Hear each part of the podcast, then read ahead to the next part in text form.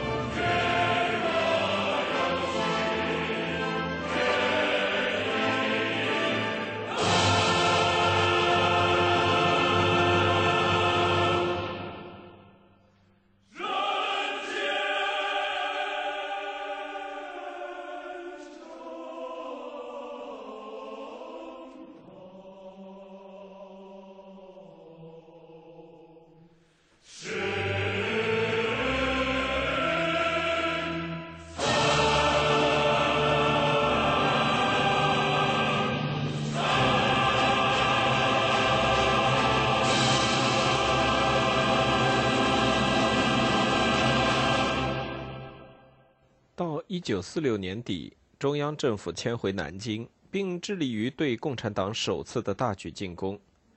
在日本投降后，美国军队依然驻扎中国，协助政府重新占领华北和东北的军事重地。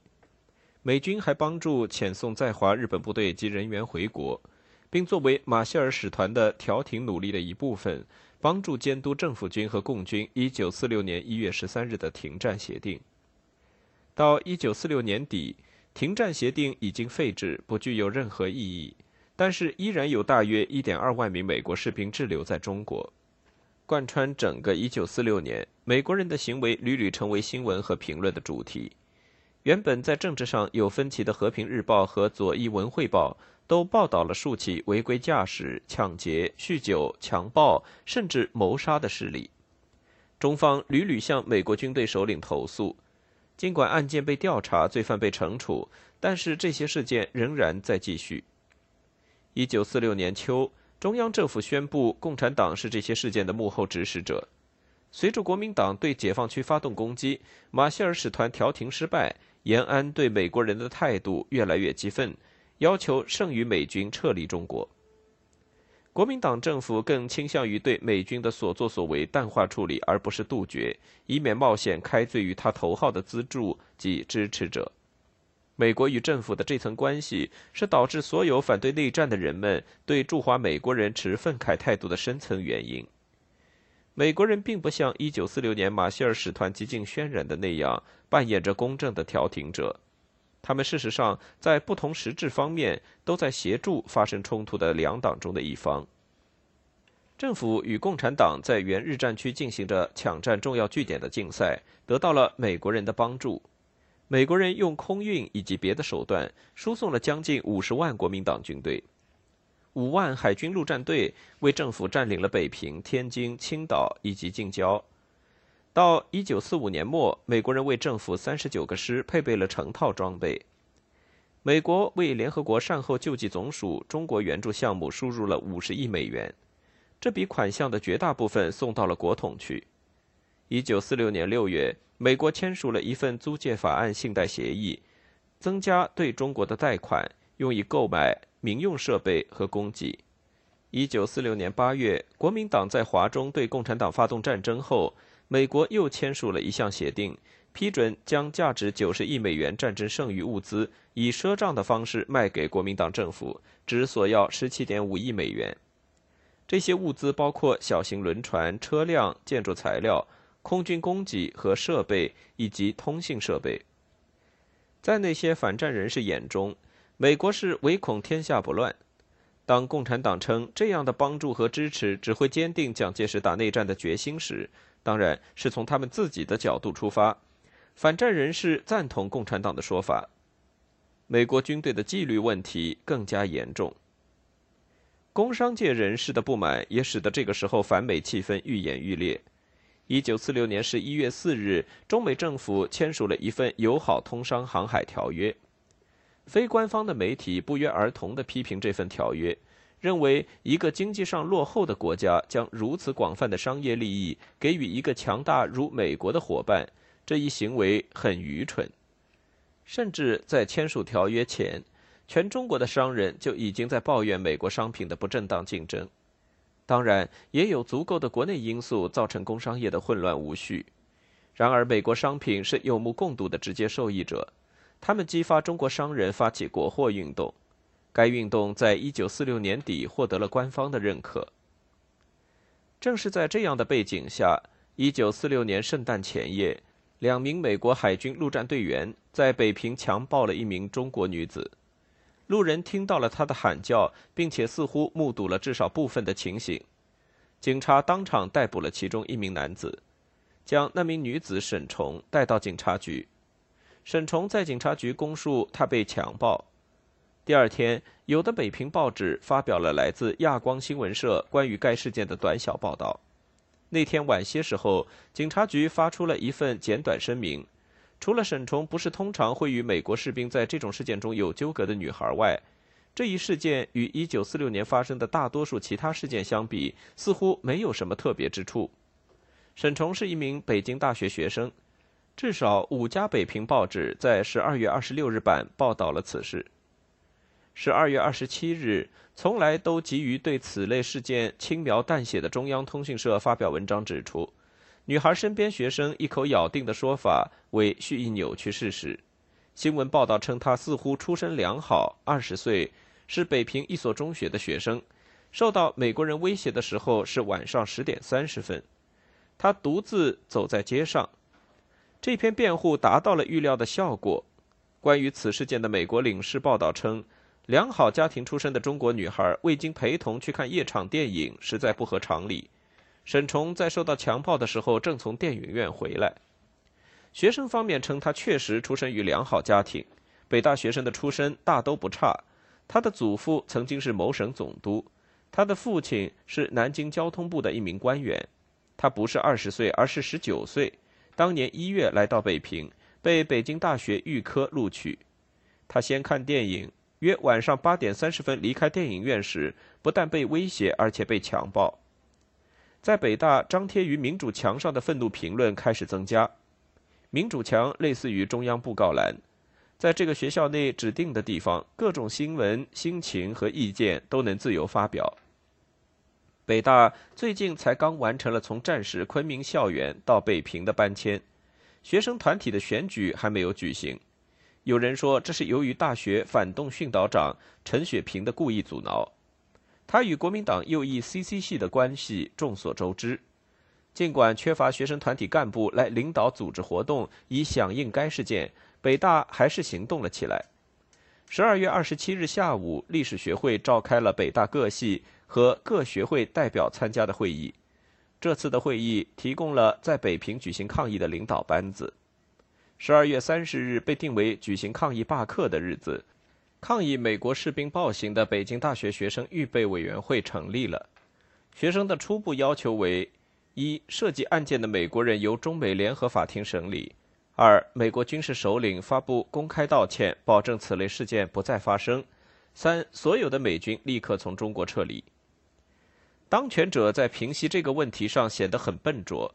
北大的训导长发表声明，怀疑沈崇本校学生的身份。谣言开始流传，说他其实是一名共产党特工，是八路军的成员，有意引诱海军陆战队来制造事端。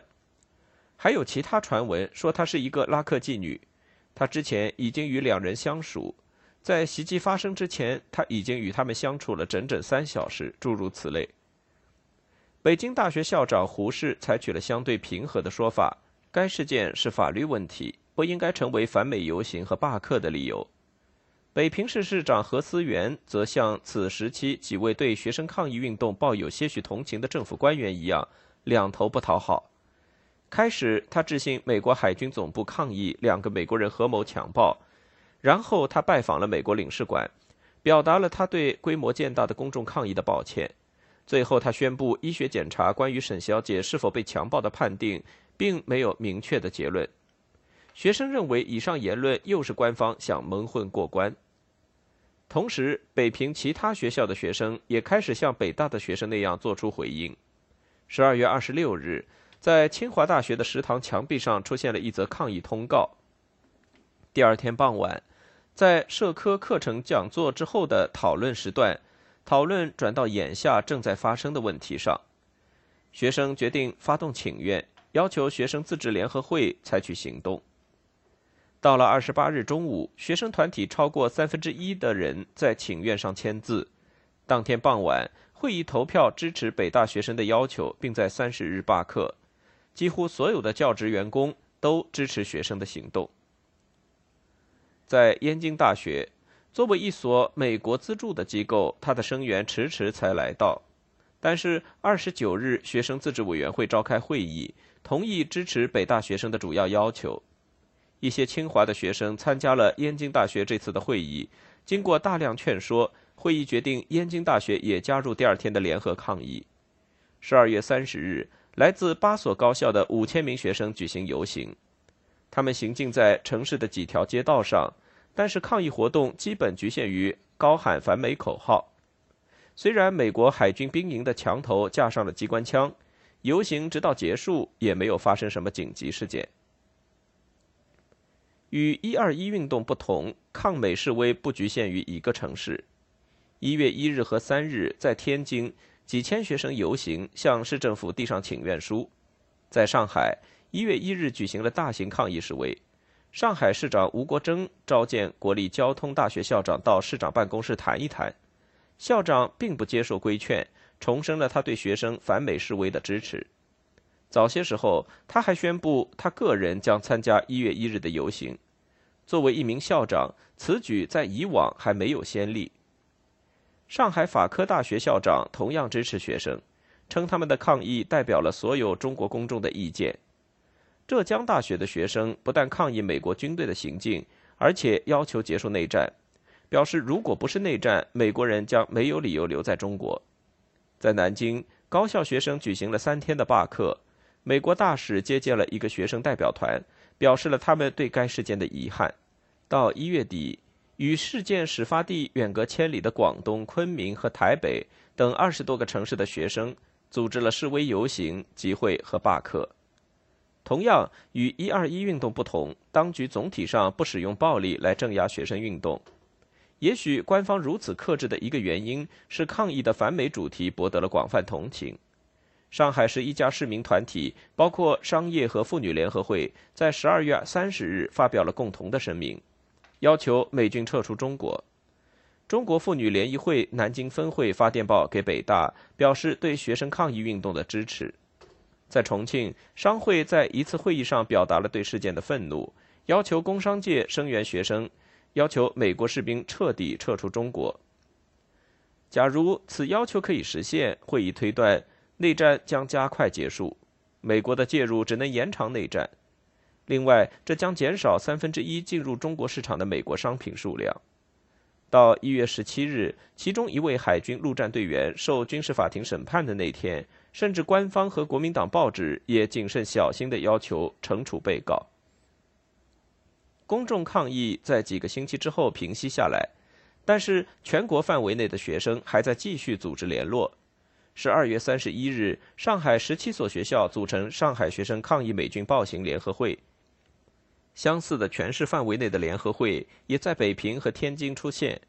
一月二十八日，这些联合会合并成一个总会。总会的要求明显比最初北大学生会议在十二月二十七日采用的要求涉及更广泛，包括中央政府采取独立外交政策，立刻停止内战，成立联合政府。平津、南京和杭州的抗议联合会代表在二月赴上海，计划组成全国组织。该组织于三月八日在上海成立。反美运动的最初目标实现的很有限。中美联合法庭审判的设想落了空，其中一位海军陆战队员下士威廉·皮尔森被军事法庭审判，被裁定有罪，判处十年监禁。然而五个月之后，该案件被美国海军当局在华盛顿复审，他推翻了原先的定罪，理由是对于强暴的指控难以证实。复审还指出，当初作出判决时，全中国学生要求定罪的示威制造出一种氛围，使得被告不可能受到公允的判决。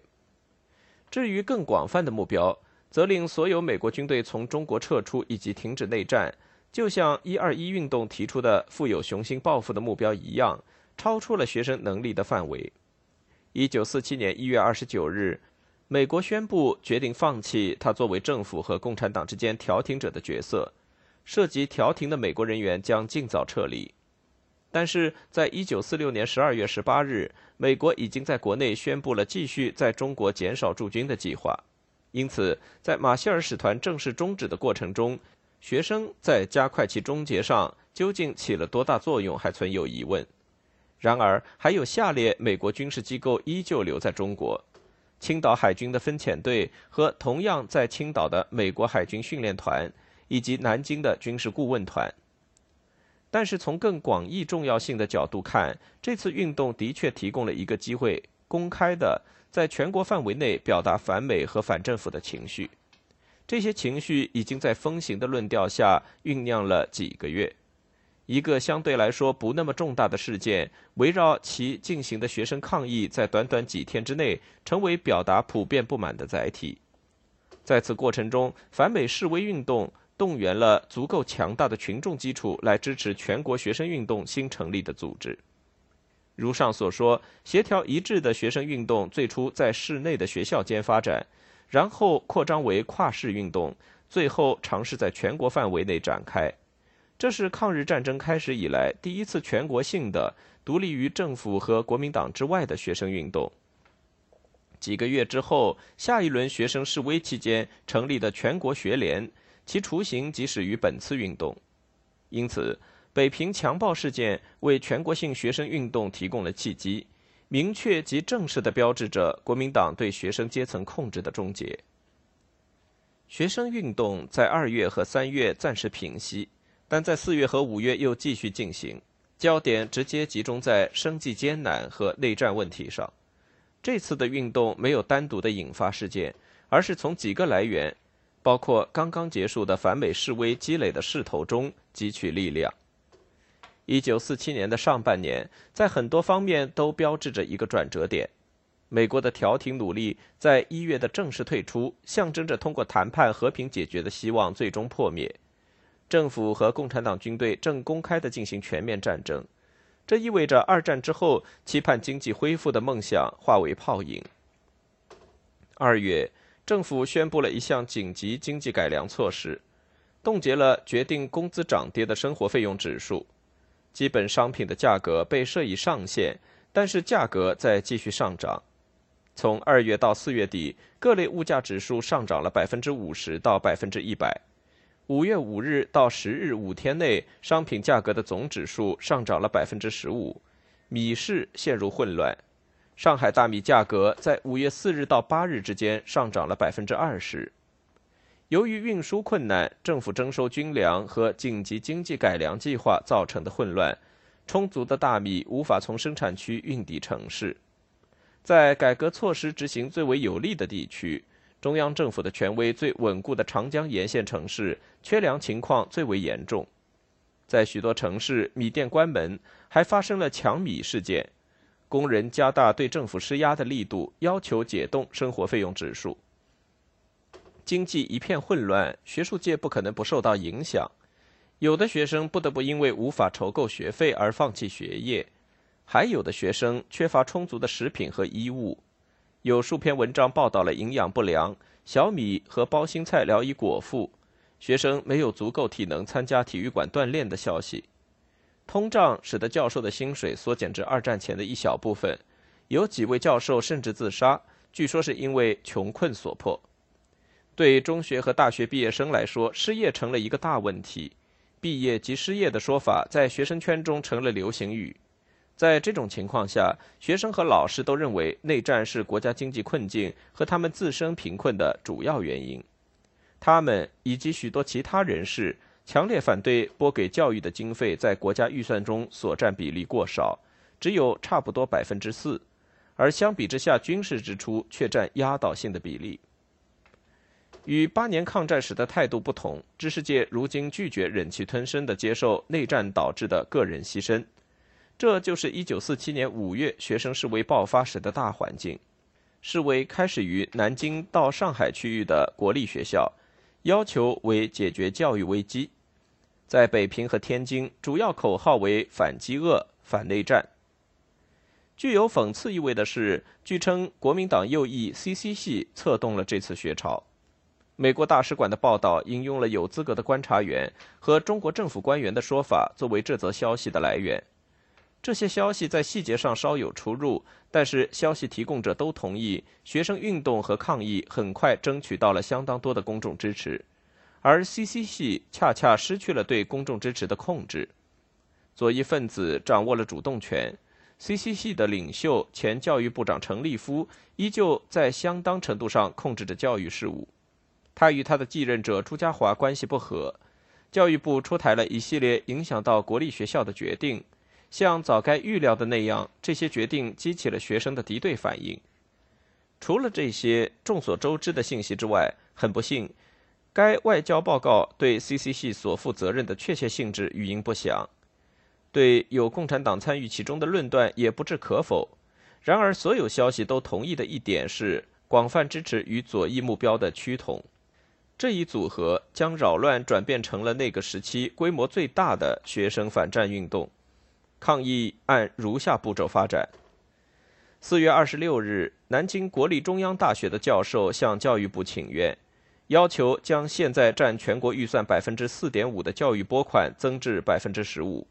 另外，他们还要求增加教职员工的基本工资，将薪水与生活费用指数的上涨相挂钩。政府给予学校外汇兑换额度，以便他们能够买急需的国外书籍和日用物资。国民党资助的运动和组织，如三民主义青年团，其经费不得计入全国教育经费。几天之后，青岛的山东大学、开封的河南大学、沈阳的东北大学的教授们都罢课抗议教育支出的短缺，要求重新调整工资。当教授们没有收到实质性的回应时，学生开始接手这个问题。五月十三日，中央大学的学生举行了各系代表会议。决定不但支持教授的要求，而且提出他们自己的一项要求。他们要求提高每月的食物津贴。公立学校对学生食物津贴的发放始于第二次世界大战时期。那时候，逃亡到西南的学生与家庭消息隔绝，私人的资助中断。中央大学的学生要求每月津贴升至每人十万新法币。他们指出，从1946年12月到1947年5月。南京的物价已经上涨四倍，所以他们的食物津贴应该是十二月时发放的二点四万新法币的四倍，而事实上，他们只收到六万新法币或更少。医学院的学生起草了一份详尽的报告，证明了以南京目前的物价水平，每月六万元新法币的食物津贴只能获得每日一千八百五十九卡路里的食物。而人体每日必需的卡路里是两千五百八十四。然而，学生的要求被拒绝，教育部要求他们安静的投入学习。同时，其他事件的压力也在积聚，比如教育部发布了一条即刻生效的新命令，要求全国所有应届中学毕业生参加统一中考。南京和上海的中学生发起了抗议活动，并立刻得到其他城市的支持。上海法科大学的学生在五月四日因为张贴通告和标语与警察产生了冲突，在接下来的厮打中，有两名学生和一名警察受伤，于是全体学生罢课。市长吴国桢同意承担受伤学生的医疗费，但是拒绝在调查结束前采取措施惩办警方。学生不满意这一解决方案，随即动员上海地区的三十四所高校和中学，获得他们的支持。并于五月九日再次将他们的要求呈至市长办公室。在这一阶段，两起最戏剧化的事件是杭州英式大学以及国立上海交通大学征用了火车，试图将他们自己运送到南京，以向政府请愿。交通大学是内战时期活动在学生运动前沿的一所技术和工程学校，他的问题涉及教育部下令废除航海与船舶工程系。学生认为这是南京的反动分子试图肢解他们的学校。教育部拒绝了要求撤回命令的请愿。在首都参加了请愿的学生代表带回未来将有更多科系被削减的传闻。交大学生计划一起去南京，发誓只要学校的威胁不解除，就不返回上海。五月十三日早晨，两千八百名交大学生几乎倾校出动，携带着铺盖和二十天的口粮，聚集在上海北站。铁路官员不允许他们使用客车。但是几个大四学生搜索了调度场，发现一台他们可以开动的老式火车头。他们把几节运货车厢连在火车头上，学生爬上车，火车开往南京。与此同时，沿线第二站的一部分铁轨被拆除，以阻止火车行进。学生不被吓倒，连夜修理铁轨。武装护卫站在旁边，但没有干涉。最后，大约在早上七点三十分，市长吴国桢通过扩音器宣布，教育部长朱家骅已经在晚上从南京启程，同意接受学生的要求。这是少数的几次学生赢得干净利落的胜利之一。接下来的一星期，许多学院和大学举行一系列连续的罢课和示威。这些罢课和示威围绕种种议题，有的问题事关大局，有的问题仅限于个别的学校。在北京，清华大学的学生举行了为期三天的罢课。罢课开始于五月十七日，抗议内战和政府对师生生活状况漠不关心。北大和很多其他大学紧随其后，举行自己学校的罢课。学生走向街头，公布抗议和罢课的原因。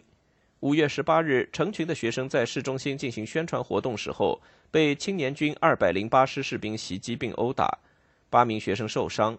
在当晚一次紧急会议上，来自十一所学校的学生聚集一堂，计划新一轮的抗议活动，回应此事件。会议计划在五月二十日举行一场大游行，当天还将有许多游行在各城市举行。此外，来自天津和唐山的学生代表在五月十八日左右在北京碰头，组成华北学生反饥饿、反内战联合会。政府作出回应。想要阻止计划中的五月二十日示威。五月十八日，行政院在南京召开会议，公布《维护社会秩序临时办法》。该办法禁止十人以上的罢课、游行和请愿。当地执法当局被授权使用一切必要的手段执法。第二天，七千学生手持破饭碗在上海的街头行进。当天傍晚，该市警备总司令从南京返回，对新闻界宣布：只要暂行办法在有效期内。就不会再有示威行动，他说，该指示来自于蒋介石本人。根据美国大使馆的消息，蒋介石告知一批大学相关人士，他已经发出了禁止示威的命令，并准备用任何必要的手段将其执行。他还告诉这批人士，共产党领导了学生的抗议，这意味着最初在一九四五年十一月和十二月。被昆明当地代表采取的手段，现在被中央政府官方批准。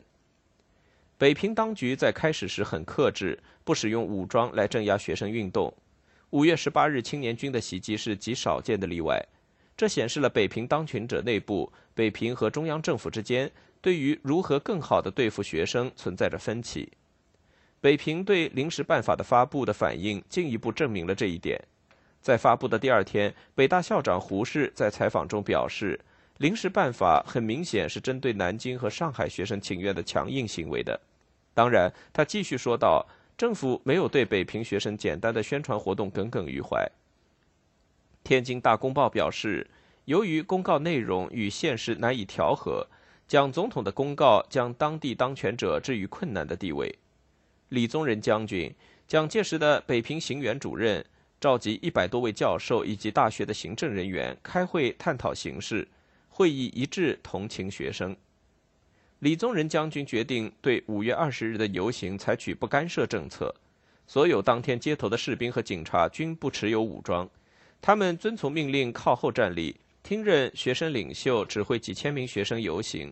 但是不明身份的便衣袭击了学生，在某路段从建筑的顶端向他们投掷石块。在其他地方，一名学生被严重打伤。当一天结束的时候，几位学生被曝失踪。然而，李宗仁将军继续对学生采取宽容态度。五月二十一日，一支代表团拜访了他的办公室，主要要求承办最近暴力行为的责任人。根据报社的记载，李宗仁将军对学生的所有要求，包括保证以后不发生类似事件，都予以同意。许多学生相信李宗仁是有诚信的，但是看起来李宗仁对其名下所管辖的警察与军事机构没有完全的控制力。在接下来的一个星期，虽然有之前的担保。暴力事件依旧继续发生，局势恶化。最后，在五月二十七日，北平行员宣称，临时办法从今起将在北平全面实行，计划在六月二日举行的总罢课将被相应处理。